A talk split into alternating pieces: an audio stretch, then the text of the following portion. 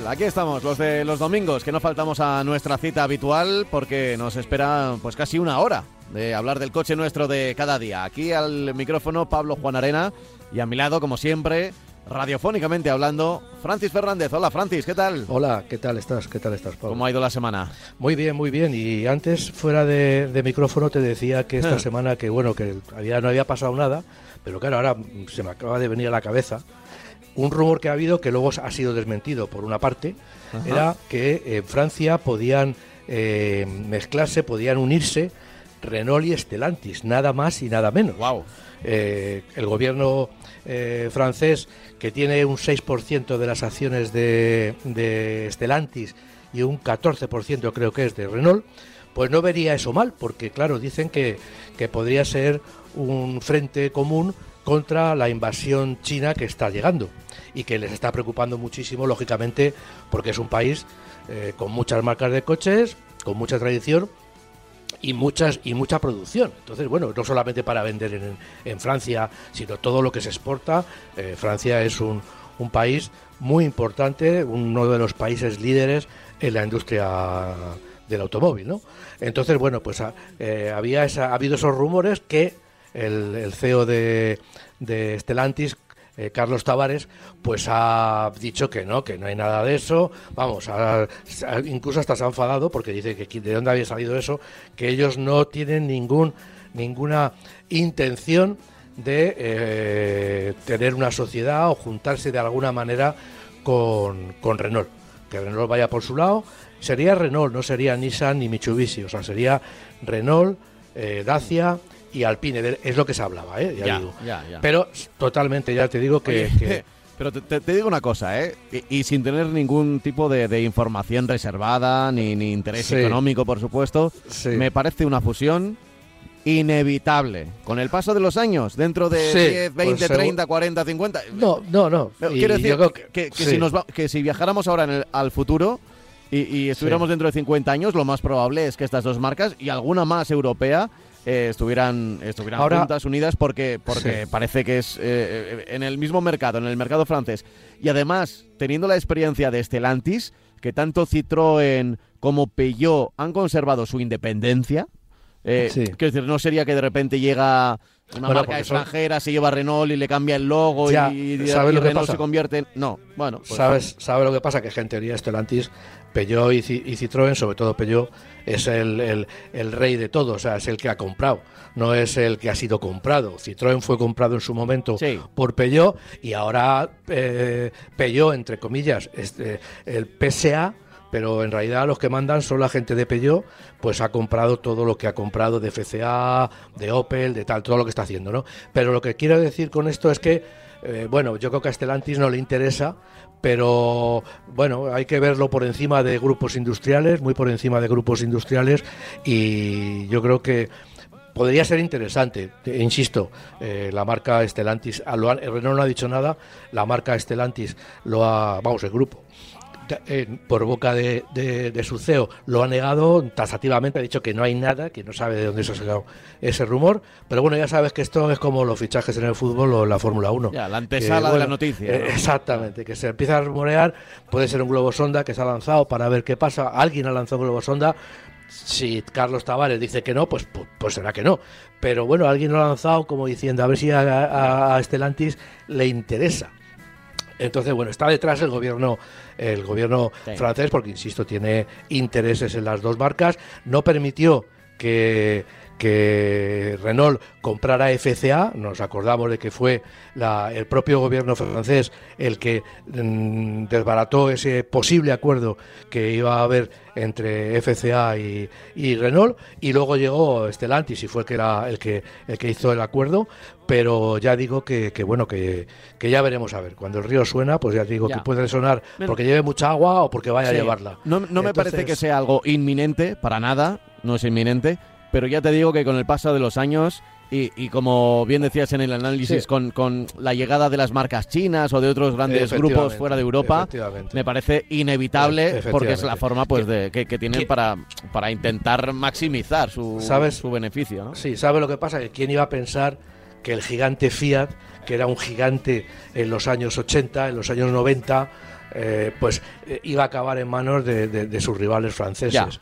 Es decir, esto es eh, bueno es una cosa que, que, supera mucho, digamos, lo que podamos decir aquí o lo que se pueda saber, porque son ahora mismo la industria del automóvil está con unos cambios muy profundos y cualquiera sabe lo que puede pasar. Puede pasar de todo. De aquí a futuro Exactamente. Sí, pero que no nos extrañaría que quedaran al final eh, dos grandes grupos, que fueran solo pues dos grupos de, de, grandes marcas de coches, porque eh, bueno, pues porque este también este mercado capitalista es hacia donde está llevando en los últimos años, ¿no? Así que hacia, los, hacia los monopolios, ¿no? Claro, bueno, más que a los monopolios, a que la creación de un coche, como se intenta que sea cada vez más barato, pues las uniones de, muchas marcas, efectivamente, para luchar contra los, pues para luchar contra los chinos hay que hay que tener imaginación y, y ser muy valiente además. Bueno, estamos empezando este marca coches. Voy a recordar que tenemos un correo electrónico que es marcacoches@radiomarca.com marcacoches arroba radiomarca.com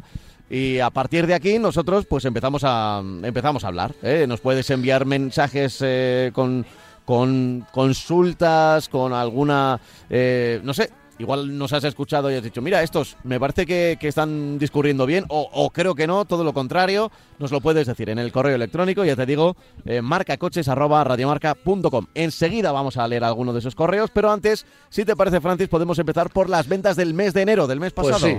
De una manera rápida, ya parece mentira que, después del final de año ya tenemos un mes encima. Mm. y, bueno, este el mercado, pues eh, digamos que no ha sido un mercado satisfactorio para todos los, los, jugadores. De, las marcas no están muy satisfechas porque, y aunque ha subido un 7,3%, nos estamos moviendo en, cifras del año pasado que no eran tampoco muy brillantes. Entonces, bueno, se, han, se han matriculado 68.000 coches, un 7,3% más.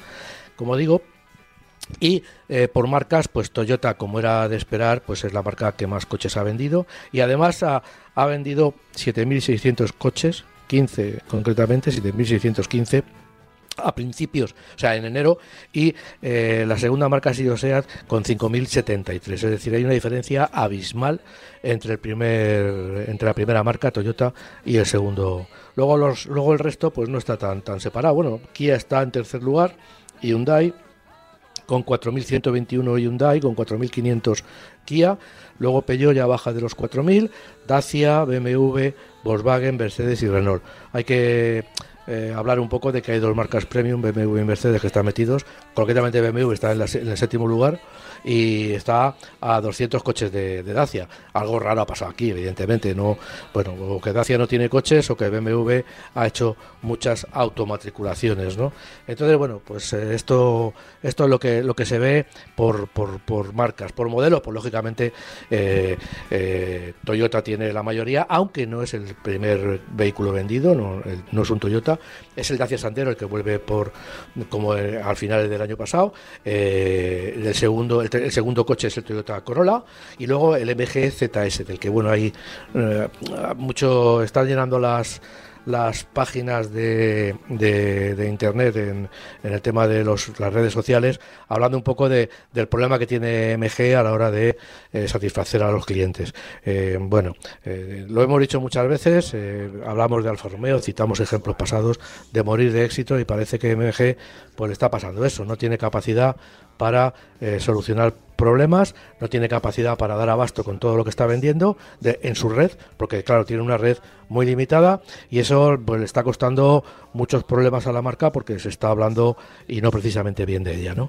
Entonces, bueno, pues eh, ya, digo que lo, peor no es que el coche se, se, se estropee, que hombre, no es bueno evidentemente que un coche se estropee, pero lo peor que puede pasar es que cuando se estropea no sean capaces de dar abasto. Entonces, cuando hay gente que tiene el coche dos meses parado o tal, pues eso está creando mella en, el futuro de la marca. Y insisto, yo creo que eh, MG, como en otras ocasiones, otras marcas están muriendo de éxito. El cuarto coche es el Seat León. Eh, hacía mucho tiempo que no veíamos al Seat León entre los cuatro eh, primeros, en los diez primeros incluso.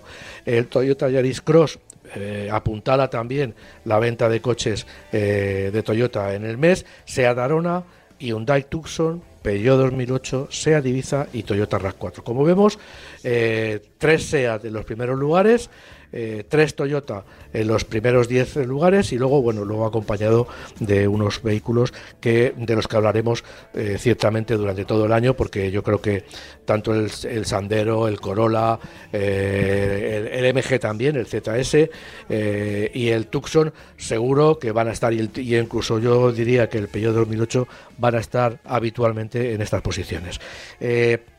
La, venta de sub ha bajado un poquito, no llega al 60%, bueno, pues es, es de agradecer. Eh, ahora que se está se sigue hablando que, que en París ya van a poner un impuesto, van a, van a cobrar como tres veces más a los sub por, y los todoterrenos, los coches grandes, por aparcar, bueno, pues, pues eh, que baje un poco esta categoría, pues estaría bien visto por el mercado. Eh, luego, bueno, ha, empezado el año con un 35% prácticamente de gasolina, de coches de gasolina, un 11% del diésel, que poco a poco es un, un goteo, pero hacia abajo y está perdiendo preponderancia en el mercado, y luego un 54,1 del resto, con lo cual, hablando de que los híbridos son los híbridos convencionales, no los enchufables, ni si, y, está siendo una de las de las categorías eh, más eh, difundidas. O sea, se están vendiendo muchísimos coches híbridos convencionales, ya sean em, suaves o ya sean los híbridos como el Toyota Corolla, que tienen ya nuevas baterías y un funcionamiento eh, al que se puede llamar híbrido. Eh, evidentemente, los híbridos suaves yo no les llamaría eh, de ningún modo híbrido, pero bueno, se ha acuñado esa, esa denominación y vamos a seguir con ella. en cuanto a los coches electrificados, pues tenemos aquí, por ejemplo, que Tesla sigue siendo el, el con los dos modelos, el 3 y el Y, pues 737 coches se han vendido del 3 y 343 del Y. Luego ya a distancia está el MG4 con 167 y luego ya aparecen eh, coches eh, como el Kia Niro, como el BMW iX1, Mercedes clase EQA, eh, el Volvo X30, Peugeot, Dacia Sprint y también otro BMW i4. después híbridos enchufables, el primer coche es el GLC, el Mercedes GLC, luego está el Cupra Formentor, Tucson, Kuga, X1, Toyota RAV4, Kia Sportage, Q3, MG, H, EHS y el Mercedes eh, clase GLA. Y luego al final, y en, en, híbrido no enchufable, pues lógicamente aquí eh, no es el monopolio, pero casi de la marca Toyota. Tiene uno, dos, tres, cuatro, cinco coches entre los diez primeros. El Nissan Qashqai, que parece que con este, este motor este motor generador de corriente está teniendo mucho éxito y está, ha vendido 1.221 coches eh, en el mes de enero. Luego está el Fiat 500, que es un híbrido suave, evidentemente. Eh, Toyota CHR RAV4, Toyota Yaris y un Tucson también, Kia Niro y Kia Sportage. Como vemos, pues prácticamente eh, Japón y Corea tienen prácticamente copado el, el segmento, ¿no? Y por último, bueno, pues con, con lo mismo que pasa con Toyota cuando hablamos de híbridos, pues pasa con Dacia y el grupo Renault cuando hablamos de gas, de GLP, por ejemplo, aunque aquí también se mete GNC, el gas natural. Es eh, el Dacia Sandero, Dacia Jogger, Dacia Duster, Renault Clio y Renault Captur son los primeros coches que de esta categoría. El Dacia Sandero ha vendido 1.782 eh, vehículos de, gas. Es decir, se venden, eh, si tenemos en cuenta que el Dacia Sandero ha vendido en el mes 2.233 coches, vemos que prácticamente 500, no, no llega a 500, 433 coches son eh, solamente de gasolina. El resto 1.792, pues la gente se decide por pagar ese pequeño suplemento que tiene el llevar eh, el otro depósito de GLP y utilizar también GLP para conseguir un coche, digamos, compacto, mm, barato de, comprar y barato también de utilizar, porque ya sabemos que con, con todo, con el gas, pues ahorramos bastante dinero eh, por kilómetro. Además, tenemos un coche que para ser tan pequeño, bueno, es un 4 metros, pero bueno, para ser tan, tan pequeño, pues estamos consiguiendo una autonomía enorme porque tiene un depósito de combustible de gasolina y además se le suma el, depósito de, GLP, con lo cual tenemos una autonomía enorme, no tenemos que pasar por el, por el surtidor eh, muy a menudo. Lo que pasa que bueno interesa siempre que sea el Dacia Duster que sea utilizado si lo tenemos y lo tenemos de GLP, que sea utilizado con GLP porque es verdaderamente donde nos aporta sus ventajas. Y bueno, eh, aquí hay una cosa también simpática, entre comillas. El coche de gasolina más vendido es el MGZS. Anda, anda. Entonces, un MG, marca china, pero, pero no, no es eléctrico. No, es eh, gasolina. que están entrando también en en el, en el mercado. Ya sabíamos que había modelos no eléctricos, evidentemente, pero no sabía que iban a tener tanta, pues, pues el repercusión. Que es, que es, pues es un coche que es el más vendido, con 1.500, 1.600 unidades. Y luego está ya también en gasolina, sea Arona, sea Ibiza, eh, se mete incluso un Skoda que nunca me había visto en una clasificación de este tipo, pues el Skoda, Skoda Kamiq es el coche, el, el, séptimo coche más vendido cuando hablamos de coches de gasolina. Incluso el Jeep Avenger, que fíjate, el Jeep Avenger, pues no, no se puede soñar que aparezca prácticamente nunca ni el Jeep, ni ninguna marca, ningún coche de Jeep entre los 10 primeros, pues aquí está el décimo eh, vendiendo un coche, ya digo, de gasolina. Y en el diésel, pues bueno, el Dacia Duster, el nuevo Dacia Duster, la verdad es que ha venido, ha venido a, llenar un hueco interesante dentro de los sub y, es el más vendido y se vende como, como diésel, ha vendido más unidades diésel. Luego está el, el Serie 1, BMW, Volkswagen, Audi, BMW, SEAT, Citroën, Peugeot, Mercedes y Volkswagen. Vemos que, aunque diésel no son, como ya hemos dicho, es un 11% del mercado, pero aquí fíjate, hay mucha gente que compra Mercedes, hay mucha gente que compra BMW, hay mucha gente que compra Audi, y en estos modelos, en Q3, X1 y GLA, se deciden por las motorizaciones eh, diésel en vez de irse a otros electrificados. Bueno, el mercado ya digo que en enero está no ha sido eh, todo lo brillante que debería, pero bueno, es, lo que tenemos y mejor es que sea positivo, aunque sea un solo un 7,3%, sin embargo, lo que hacemos es estamos comparando con mercados que todavía digamos que no han sido eh, brillantes. Ahora se habla de que este año podríamos llegar al millón de unidades, bueno, va a ser un, un, aumento ligero en tanto por ciento, pero bueno, yo creo que, es, que este año, aunque, aunque falten muchos meses y muchos sustos de, en este mercado tan, tan, tan volátil, pues eh, yo espero que sí en este año por fin pasemos ya de la barrera del millón de coches, ¿no? que sería un buen presagio, sobre todo para 2025. Bueno, eh, vemos las tendencias. Eh, eh, es curioso, a mí me, me, sigo quedando con ese dato del MG como el coche más vendido del mes, porque es verdad que nos no, ojo, más vendido del mes con motor de gasolina. Con motor de gasolina, sí, con, motor, de gasolina. Sí, 100% gasolina. Sí, sí, pero ese dato concreto me llama la atención porque muchos, el termómetro que tenemos aquí, que son las consultas, que ahora iremos con alguna de ellas, siempre nos preguntan por las nuevas marcas chinas, preguntan mucho por MG, por sus precios. Y claro, precisamente será pues ese, el, objeto precio, el que más ha llamado la atención, ya que hasta hace nada era el Dacia Sandero, casi mes sí, mes no, mes sí, el que aparecía en la lista del coche más vendido del mes. Y ahora es este, este modelo de MG completamente gasolina, ¿no? Así que el precio es importante, pero también, oye, la confianza de una marca que de repente ha llegado y ha entrado con buen pie en el, mercado. veremos si lo aguanta, que, bueno, lo difícil es aguantarlo. Están, eh, ya he dicho antes que, que MG está teniendo problemas, eh, problemas de atención al cliente, porque los talleres, yo entiendo que los talleres no están, si tienen problemas los coches, pues los talleres se han sobresaturado y lógicamente te están dando tiempos de espera muy altos para tanto para coger el coche como para devolvértelo. Y eso, bueno, una marca que empieza, eh, ya digo que es bastante, bastante eh, negativo, porque bueno, la gente que tenga un MG, pues eh, no estará hablando muy bien de la marca y eso lógicamente tiene sus consecuencias a la hora de seguir en esa trayectoria alcista que tiene la marca. Ya, bueno. Eh, dicho lo cual, y dicho todo esto, eh, lo que podemos hacer es eh, seguir adelante. Y mira, voy a buscar, si te parece, los correos electrónicos, porque si no, luego empezamos a hablar tanto, ¿verdad? Que, que, nos quedamos sin responder. Y hay unos cuantos que nos han llegado en los últimos días. Mira, por ejemplo, por ejemplo, a ver si tengo yo aquí alguno. Mira, del pasado domingo. a ver, uno preguntaba por. Mm, nos hacía este, este comentario. Juan Fran. Decía, eh, buenos días, en unos meses cambio de vehículo y quisiera saber dentro de mis posibilidades cuál me recomendaríais. Eh, nos va a decir unas características y tendríamos que apuntar el tipo de vehículo. Eh, dice, maletero de más de 410 litros, maletero potente, mínimo 100 caballos. Dice, entre 35 y 40 mil kilómetros al año. ¿Diésel o gasolina? Pregunta, siempre he tenido diésel.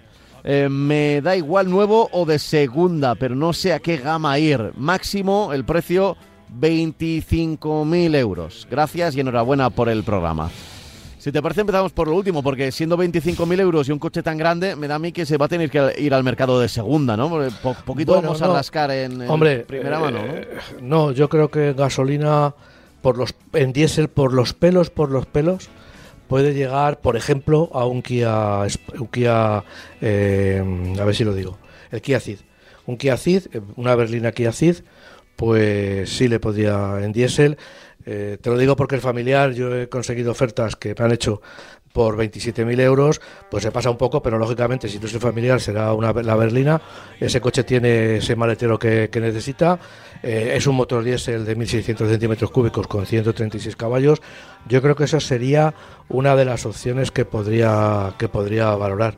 eh, luego, eh, pues, eh, el Dacia ah, Jogger... Lo que es seguro es diésel, ¿no? De, de, con 40.000 kilómetros al año, yo creo que... Sí, sí, ah, sí, sí. Bueno, el Dacia Jogger, perdón, el Dacia Jogger no tiene versiones de diésel. Bueno, Entonces, podría tener la... Sí, la de GLP. La de GLP, que sería un poco lo mismo. Vamos, al final los, el, consumo de, GLP y el valor del kilómetro pues sería un poco equiparable al del, al del diésel. Lo que pasa que, claro, también hay que tener una, una, una eh, a puntualizar de que estamos comparando un, un diésel 136 caballos con un motor de 100, 110 litros, 110 caballos, dependiendo de cómo se coja de gasolina, con lo cual, bueno, la diferencia es eh, muy grande en el sentido de, de andar y de tal. Eh, yo no sé si Hyundai con el mismo con, la misma tecnología, porque lleva la misma tecnología, pues a lo mejor podría conseguir también una oferta interesante con el con el i20, no el i20, no el i30, perdón. Y luego, pues bueno, luego es que ahí hay una, una gran cantidad de, de, coches, pero yo creo que todos se pasan un poco de esos 25.000, eh, sobre todo pensando en que quiere un maletero grande y, y habitabilidad. Entonces, bueno, pues ya sabemos que ahora mismo, pues eh, no sé, que, es que no sé, se tendría que ir a, algún sub ahí por ahí, pero, pero con maleteros un poco recortados y, y el precio no te creas que mucho más barato, porque un sub de 4 metros eh, pues ya está por ahí, por los 25.000, 26.000 euros. Entonces, bueno, y no, y no todos ya tienen ahora mismo motorizaciones diésel. El problema, uno de los problemas que hay es que yo creo que es, un, es una persona de motor diésel, claramente yo creo, pero ahora mismo pues los motores diésel, pues mira, si si nos, si nos ponemos aquí en la lista de los más vendidos, que la tengo aquí como antes he comentado, pues un Tiguan pasa de los 25.000, evidentemente un Audi Q3, un BMW X1 también, el Seat León está yo creo que más cerca de los. Lo que pasa que, bueno, aquí eh, luego tiene eh, ofertas, se va a concesionario y a lo mejor consigue una oferta. Pero el Seat León yo creo que está por encima de precio, el Peugeot 3008 también, el Volkswagen T-Rock también. Es decir, que es que todos los coches diésel, eh, menos el Duster, el Duster también podría ser una, una posibilidad, el Dacia Duster también podría ser una posibilidad en coches diésel de, de, y tiene un buen maletero, buena habitabilidad, bueno, buen maletero, 400 y pico litros, yo creo que no yo creo que no supera con, con, nada eh, los 500 litros. No sé, ya digo que, que, está complicado porque yo creo que con 35 o 40 mil kilómetros al año, ahora mismo yo creo que es un, un el diésel le interesa, yo creo que le interesa bastante. Y, y o GLP también le interesaría y por esos 25.000 euros pues yo creo que, que hay, no hay muchas muchas eh, posibilidades porque los coches se han puesto carísimos y siguen subiendo ya eh, bueno, 25.000 decía, es complicado, por eso decía yo lo del precio. Lo que sí que creemos que, que puede ser gasolina, o sea, gasolina diésel con esos 40.000 Sí. kilómetros. sí Eh, no nos pregunta, curiosamente, por hibridez ni electricidad. Yo creo No, que eso- es, con- es consciente de que con 25.000 euros, yo creo que se queda bastante lejos de, de un modelo Sí, grande, de- un con modelo, un maletero eh, eh, gigante. eh, tal, exactamente. ¿no? Pero es que ahora mismo ya incluso los diésel, incluso los gasolina puros, pues también se queda fuera de, Sí, de- la mayoría de- sí. esa, ¿sabes? Porque eh, uf, están, están por encima. Es que ahora mismo lo estoy mirando y, y todos los coches que veo, también en gasolina, pues tienen un- un- unos precios eh, para ser un coche. No se va a comprar un Clio o un C3, que son los que están en la categoría. Un C4 también, a lo mejor, con un C4 también podría ser, lo que pasa es que es gasolina. Y yo no sé si con 40.000 kilómetros al año, pues le, le interesa eh, comprar gasolina pura y yo creo que se, se debería meter en diésel claramente ahora mismo. Mira, hay, hay otro oyente que nos hace un Sí. comentario. Dice, eh, Sí. se llama Pedro. Hola, esta mañana me he levantado escuchando que el mayor crucero del mundo, el mayor Sí. crucero del mundo, usa gas licuado. Pues ya están diciendo que emiten 120 veces más emisiones que el gasoil. Por lo tanto, que dejen de mentir sobre el tema de quién contamina más, porque no dicen la verdad en muchos casos. Un saludo. No dice que, que dejemos de mentir nosotros, sino en general, que se, Ya, ya, ya, que se hace, que se sí. culpa mucho a los Eh, coches. eh, a ver, eh, claro, yo, el otro yo- día, no yo sé. entiendo lo de los cruceros también. A ver, sinceramente no lo sé, ¿eh? no sé cuál es el combustible y bueno, el gas licuado de petróleo no deja de ser un derivado del petróleo y si consume mucho, pues al final está consumiendo petróleo y, y hay, hay emisiones, ya sean directas o indirectas, ¿no? No, ahora, ahora casi todos los cruceros estos grandes son de, de gas, De gas, pero, pero de todas maneras, de todas maneras. O sea, depende de cómo se ha conseguido eh, el gas, si es gas natural, pues no, pero si es gas que proviene de, del petróleo, pues es- está muy complicado todo. O sea, lo que sí tenemos que, que defender o decir claramente es que el automóvil es una problema, pero no es ni mucho menos el problema. O sea, el problema son los aviones que no podemos, no nos podemos plantear, o, o si somos ecológicos, no podemos plantearnos el ir a, de, va- de vacaciones a la República Dominicana. Con esto no digo que no haya que ir, que la República Dominicana no sea un, país súper atractivo. Me da lo mismo la República Dominicana, África del Sur o Camboya. Es decir, eh, el otro día una cosa, una cosa curiosa que me llamó la atención, claro, un tío criticaba, decía, joder, resulta que ha habido ese problema con los pellets en, Galicia y hay gente que coge un avión o coge un coche para ir a recoger pellets. Oiga, está usted haciendo un mal favor porque está usted contaminando más de lo que va a solucionar.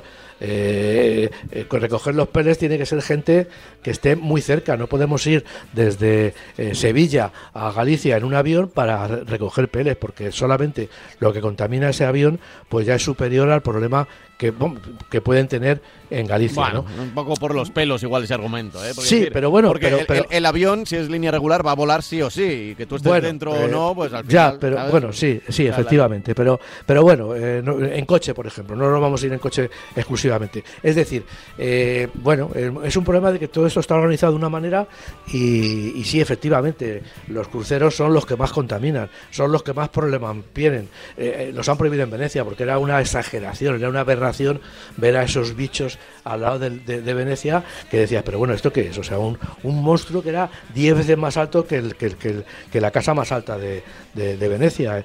o sea, que la torre de, de la Plaza de San Marcos. Dices, bueno, pues- y entonces, bueno, es un poco esto, eh, que eso, pues lógicamente, tendremos que irlo solucionando, bien reduciendo las emisiones porque nos movamos menos, o bien reduciendo las emisiones porque nos vayamos a, eh, a, sí, a- a- a energías renovables.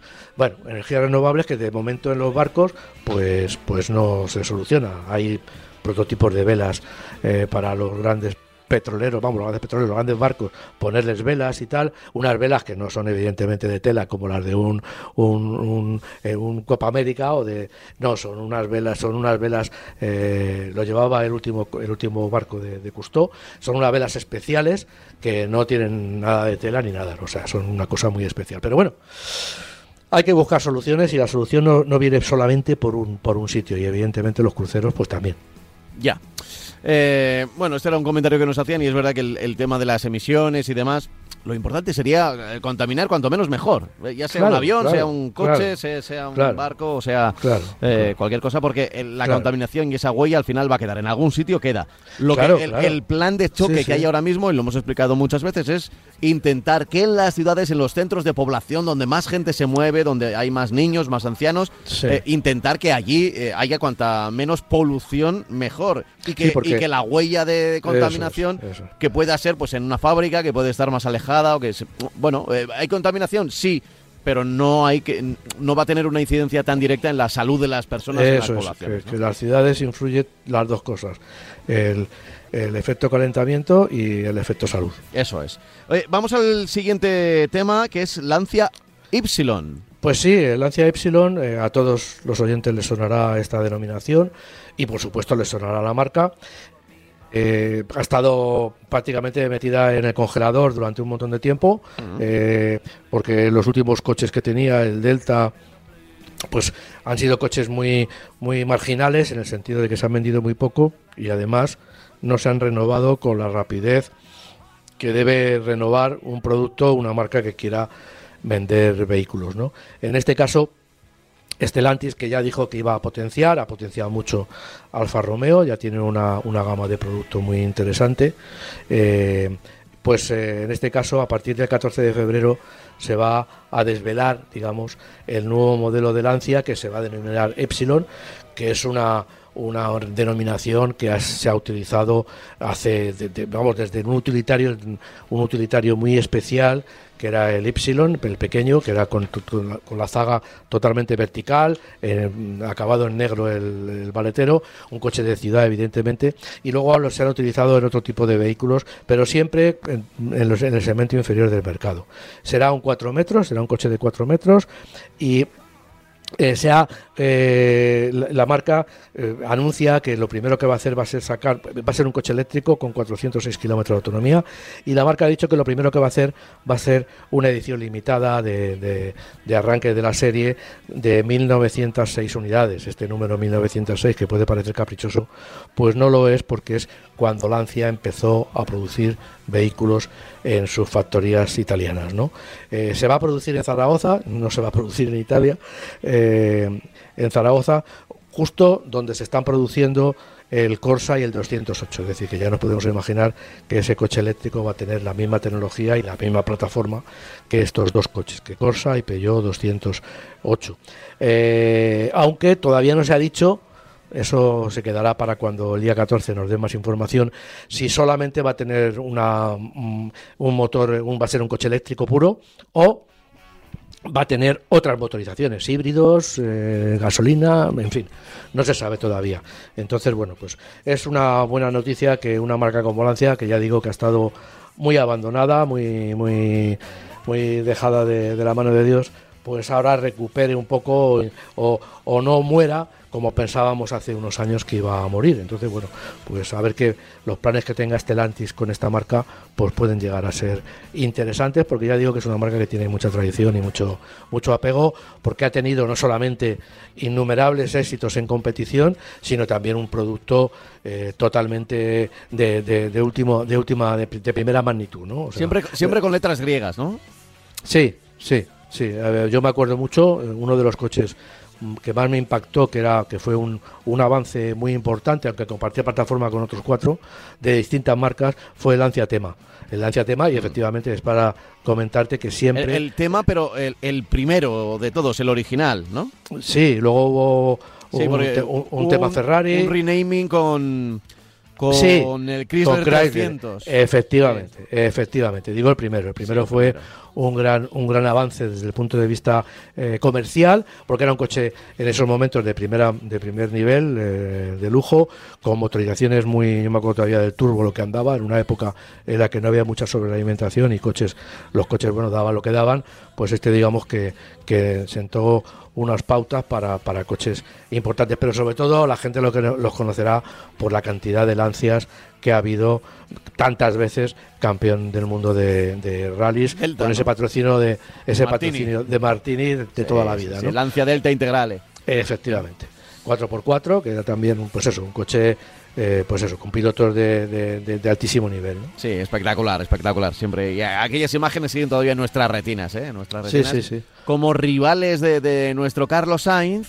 Porque estaba Didier Oriol, ¿no? Yo recuerdo que era el, Sí, el sí, piloto sí, que sí. llevaba. Sí, sí. y- y cuando Carlos se pasa a Y- Lancia, justo le descubren, Sí. hay, un- hay una movida de, de, de una trampa reglamentaria que hacía Lancia y, y creo que era un doble depósito. No, no recuerdo ahora muy bien y no quiero meter la pata en esto porque. Pero, No me acuerdo de eso yo. pero sí, sí, justo, sí. eh, hizo el cambio Carlos en el peor momento para la marca porque, Sí. porque se vio casi fuera de la, de la competición de. Ha habido pilotos como eh, Juha Cancunen también, que han estado en el coche, Cancunen. Viación, Mickey Viación, o sea, eh, cuando hablábamos de los de los Grupo A, de los de estos monstruos de que vamos, que, que esos eh, fueron un poco después, pero ya digo que, que bueno, que con Lancia de Tenterale han, han, han corrido eh, verdaderos eh, Sí. pilotos de, de- de- de fama, vamos, y de valor y de y de calidad de, primer nivel. Háblame de Dongfeng.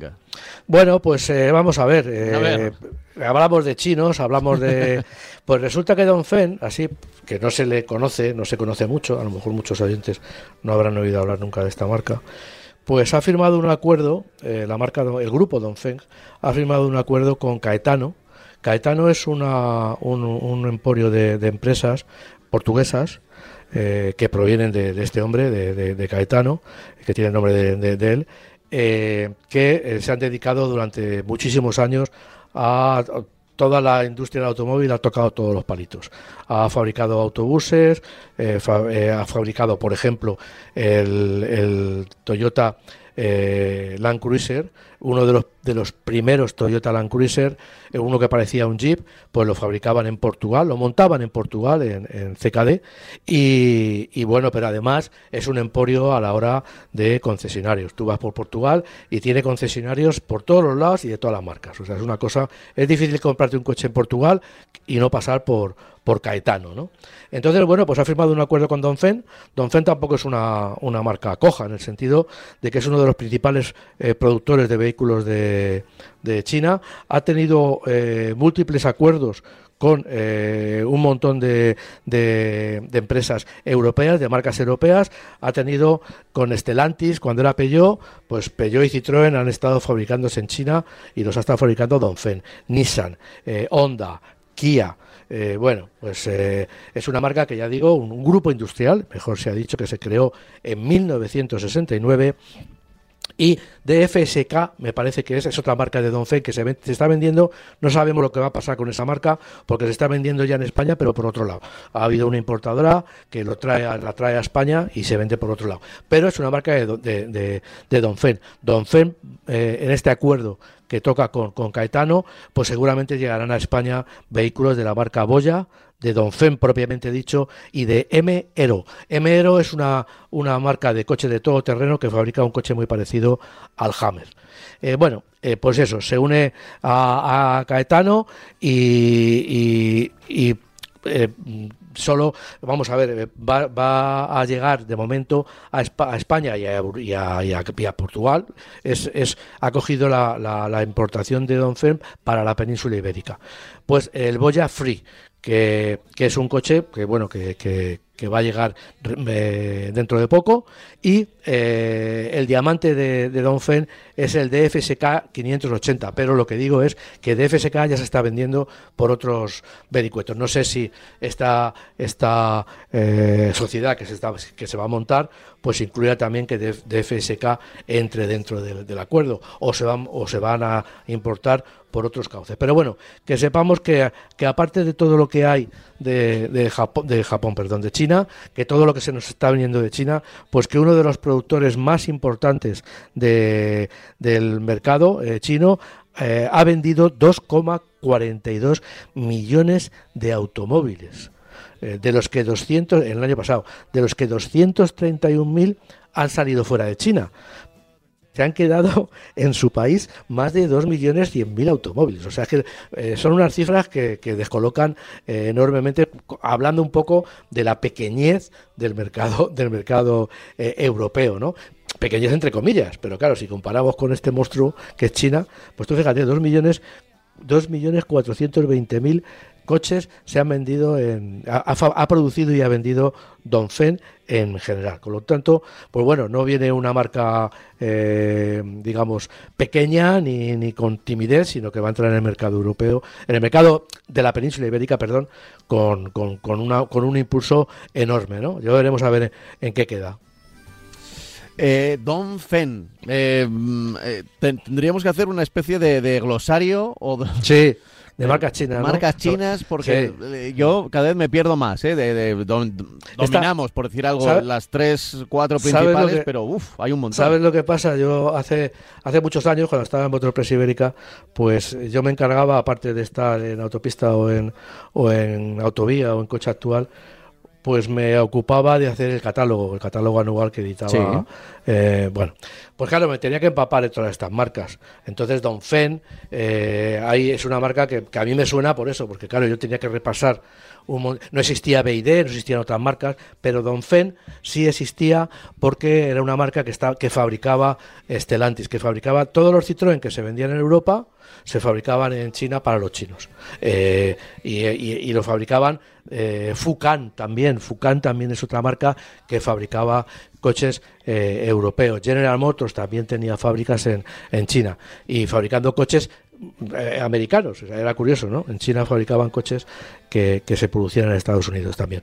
Bueno, los chinos, digamos que no, no, no, son nuevos en esto del automóvil, llevan muchísimos años produciendo coches. Lo que pasa que ahora, bueno, ahora el, el, despegue que, está, que estábamos viviendo, pues bueno, está eh, sorprendiendo un poco y ha sorprendido mucho, sobre todo al mercado europeo.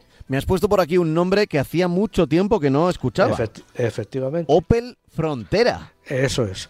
Eh, se anuncia que, bueno, después de, de 20 años, pues Opel va a tener en su gama un nuevo sub. Eh, va a ser un sub, no va a ser un, un todoterreno como el que era, eh, de, denominado Frontera.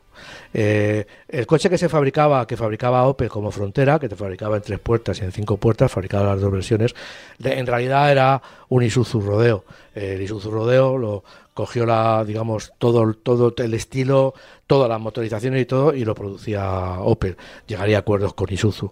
Entonces, bueno, pero fue un coche que llegó a España, que se empezó a vender. Era un todoterreno bastante brillante, eh, porque nos permitía salir de, del asfalto con, con brillantez. Eh, de hecho, yo cuando me muevo por las zonas rurales todavía se ven fronteras por ahí danzando, ¿eh? todavía se ven fronteras por ahí danzando. Y, bueno, y pues eso, estamos hablando de que el coche pues va a venir, ya digo, no va a ser un todoterreno, sino que no, va a ser un sub, pues eh, que, utilizará esta conocida denominación. Eh, digamos que el nuevo Frontera se situará en el segmento central del mercado. Eh, por debajo tendrá otro producto y por encima supongo que vendrá otro nuevo y que utiliza la plataforma y la tecnología eh, especial del E508, del Peugeot E508, 5008, perdón. Eh, en teoría, digamos que eh, va a ser, ya estamos hablando de que va a ser un coche eh, eléctrico, de momento, vamos, en, seguramente, y que además, eh, esto lo estoy sacando un poco por lógica, porque si se va a basar en el 5008, pues va a tener, no, no, digo con esto que no vaya a tener otras posibilidades. Y además, digamos que va a tener lo que quiere la marca Opel de darle a este coche no es tanto un aspecto de todo terreno convencional, sino darle un aspecto de coche práctico, de coche dinámico, y de coche eh, habitable. Estas serán, digamos, los tres puntos de desarrollo de este nuevo coche, abandonando, eh, digo, todo, eh, digamos, toda posibilidad o, o, de momento, al principio, de ser, de ser considerado como un todoterreno como era su antecesor, el, el otro coche que se denominaba igual. Ya, el Frontera, que, que Opel además cumple esa premisa, ¿no? De, de, de ser palabras que acaban en A. Eh, que es siempre un poco lo, lo que ha mantenido la, la marca de, de, toda la vida. Creo que hubo con el pequeñito, ay, con el pequeñito, ¿cómo se llamaba el urbano?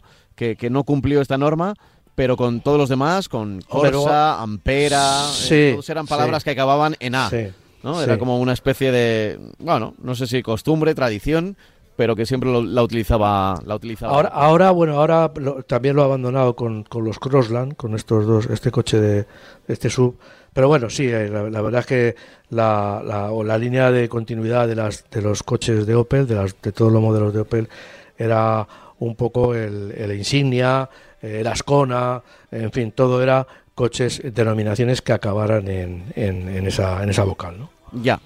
Eh, bueno, pues estaremos pendientes de, la llegada de las nuevas fronteras, es decir, de- del, del nuevo del nuevo frontera. Eh, a ver, a ver qué tengo por aquí. Eh, ah, que has hecho una prueba al Mitsubishi ASX. Sí, el Mitsubishi ASX. La versión elegida ha sido la 130T MHV con la caja de cambios manual y perdón, automática de 7 velocidades y el acabado superior Kaiteki.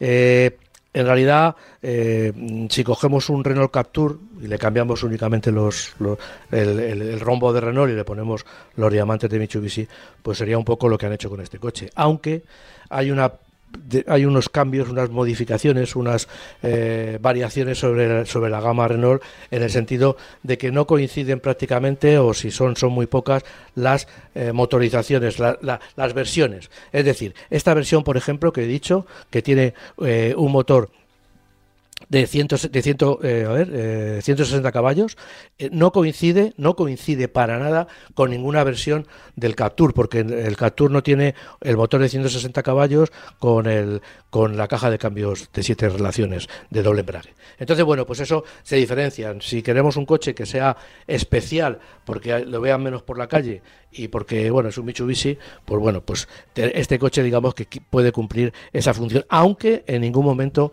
es más barato. ¿Por qué? Porque además está adornado eh, con un elevado equipamiento. Eh, hay versiones, esta versión ya digo que no la tiene el, el- Renault. Renault va desde 20.868 a 30 a 36.231 euros y, el, y los Mitsubishi, la gama Mitsubishi va ASX va desde 22.290 a 39.590. Eh, este ASX cuesta 29.290 euros. Y, por ejemplo, la, versión más equiparable, que cuesta 27.500 euros, pues tiene en Renault tiene 140 eh, caballos. Eh, tiene, es, una, tiene una medida de 4,22 eh, metros de longitud, una habitabilidad solo suficiente, con un maletero, digamos que correcto. El motor es un 1.333 centímetros cúbicos de cuatro cilindros que empuja, la verdad es que muy bien, lo mueve muy bien para, para, el, para, eh, eh, para lo que pesa el coche y el volumen. Tiene, cinco, eh, hemos, hemos, tiene un consumo de 5,9 litros de media en carretera. Pero eh, pero mm, no es un consumo excesivamente brillante no el cambio muy bien aunque bueno en maniobras de parking hay veces que sobre todo en cuesta que cuesta trabajo cogerle el punto al, al acelerador no Ya. uno de los detalles que más nos ha llamado la atención es lo rígidas que van las suspensiones. Digamos que ha apostado por el comportamiento y la verdad es que en tramos virados el coche balancea muy poquito y responde a los cambios de dirección de una manera bastante brillante. Y además, como tenemos un motor de 160 caballos, pues bueno, digamos que la velocidad de paso por curva en situaciones, en, sitios mm, revirados, en puertos de montaña, pues es bastante satisfactoria, ¿no? Ya he dicho que su dotación es muy, generosa, eh, que se, con- se convierte, bueno, en una ventaja, digamos, frente a cualquier eh, competidor, sobre todo el Capture, porque en este caso por 1.800 euros tenemos un coche completamente eh, equipado. El único la única opción que hay son eh, 450 euros si queremos que tenga el techo en negro, solamente es, bicolor pero con el techo en negro, y luego que tenga una pintura metalizada que según los tonos de pintura van de- de- desde los 550 a los 750 euros según el tono que, que elijamos. Vale. Bueno, a ver, parece, parece que es eh, un coche como siempre, eh, la joya de la corona de Mitsubishi, ¿no? En la SX desde hace ya muchos años. Sí. Y, y donde, donde la marca, evidentemente, pone todo, toda la madera, ¿no? En, Sí, sí, de todas maneras, es- es- mira, es un coche, por ejemplo, que te puedo decir que el coche ha subido, bueno, Mitsubishi ha subido en, en, en el mes de enero con relación al año pasado un 274,2%. Y eso es debido fundamentalmente tanto a la SX como al, al, al coche que es, que es igual, idéntico al Renault Clio. Ha, ha montado esa analogía y bueno, y les está saliendo, les está saliendo muy, muy bien. Eh, por ejemplo, te puedo dar un ejemplo de, de la gama. Mm. El ASX, independientemente de este de 160 caballos, tiene por, por abajo un motor de 90 caballos, una versión con un motor de 90 caballos, luego tiene un híbrido de 145 caballos y luego tiene eh, un 160 caballos que es híbrido enchufable. Mientras que el Captur tiene el mismo 90 caballos, después tiene un 100 caballos con GLP, después tiene un 140 caballos con hibridación suave, un 143 caballos híbrido, evidentemente el 145 de ASX y el 143 eh, híbrido de Renault es el mismo, lo que pasa que bueno, por razones de homologación, pues Renault habrá homologado 143 Claro. y ASX. Y luego tiene el último, que es- también tiene el 160 caballos eh, PHEV, ¿no? Entonces, bueno, pues ya digo que es un coche, eh, el 160 caballos, por supuesto, de ASX, tiene también un sistema de, de- de hibridación suave. Bueno, es, ya digo, es un coche interesante, es un Captur prácticamente, y si queremos distinguirnos, si queremos comprar versiones diferentes, nos apetece más tener un 160 caballos con el cambio automático, pues bueno, pues eh, podemos elegir este coche, que, es, que ya digo que en comparación viene un poquito más, más equipado que, que el Captur. Que, y también el Captur, evidentemente, como hemos dicho antes, es un poquito, está a unos 1.000 euros, 1.500 euros por debajo, con unas versiones que no son comparables, pero bueno, más o menos están en el mismo hueco.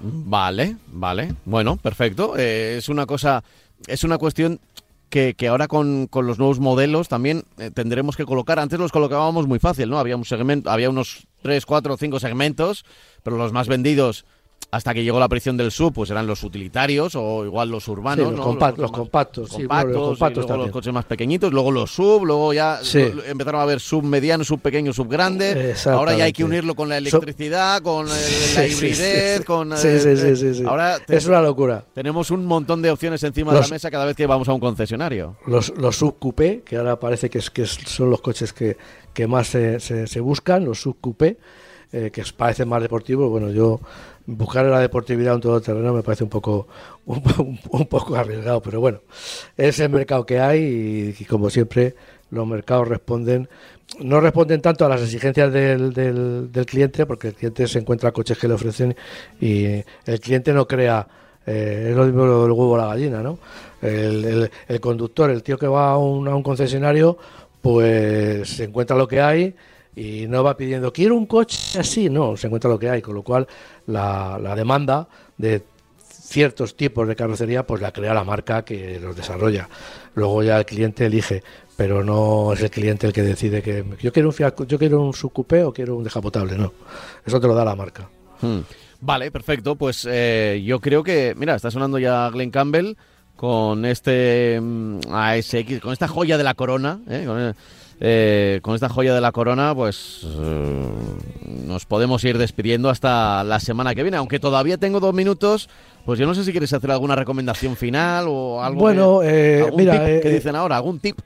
Bueno, por ejemplo, eh, tengo aquí la lista de las marcas de, de- de lo- de cómo han subido en el mercado y ese Mitsubishi con un 274%, pues me parece una, una... Estamos hablando de 500 unidades, es decir, no estamos hablando de una cantidad importante. Pero, por ejemplo, Tesla ha subido un 206%, eh, Smart, que ya tiene una gama definida, está subiendo un 150% en enero, digo. Eh, MG un 136,7% en, en sobre claro unas cifras que en enero del año pasado pues no eran en, en MG me refiero no eran tan brillantes Eh, aunque luego hay marcas que bueno que, que, que no se, que no se mantienen tan bien Mercedes ha subido un 16% eh, BMW ha subido un 2,2%, que eso es un dato, por eso se ha metido entre las marcas en los 10 primeros lugares. Eh, bueno, eh, ya digo que, que Ford ha bajado un 34,1%, es el desierto para Ford no se acaba nunca. Entonces, bueno, pues el año pasado vendió 2.606 coches y este año ha sido 1.700 y ya digo un 34,1% que es un palo, pienso que importante porque el resto de los, de los constructores pues bueno, Fiat ha bajado un 19%, pero también tiene muy poca gama. Pero ya digo que, bueno, que el mercado está ahora mismo, mientras que el mes de diciembre y, y sobre todo el acumulado, todas las marcas subían en, más o menos proporción. Ahora enero, ya comparando con enero del año pasado, ya se están viendo diferencias eh, importantes con coches, marcas que suben mucho y otras marcas que eh, pierden bastante. Hmm. Pues eh, compensaremos, compensaremos nosotros también. Por ejemplo, el próximo programa, el próximo domingo, sin ir más lejos, ¿eh? que ya estaremos ya casi casi cumpliendo el mes de febrero. Así que, Francis, será hasta entonces. Un abrazo bien fuerte, pasa buena semana. Igualmente, hasta chao, chao.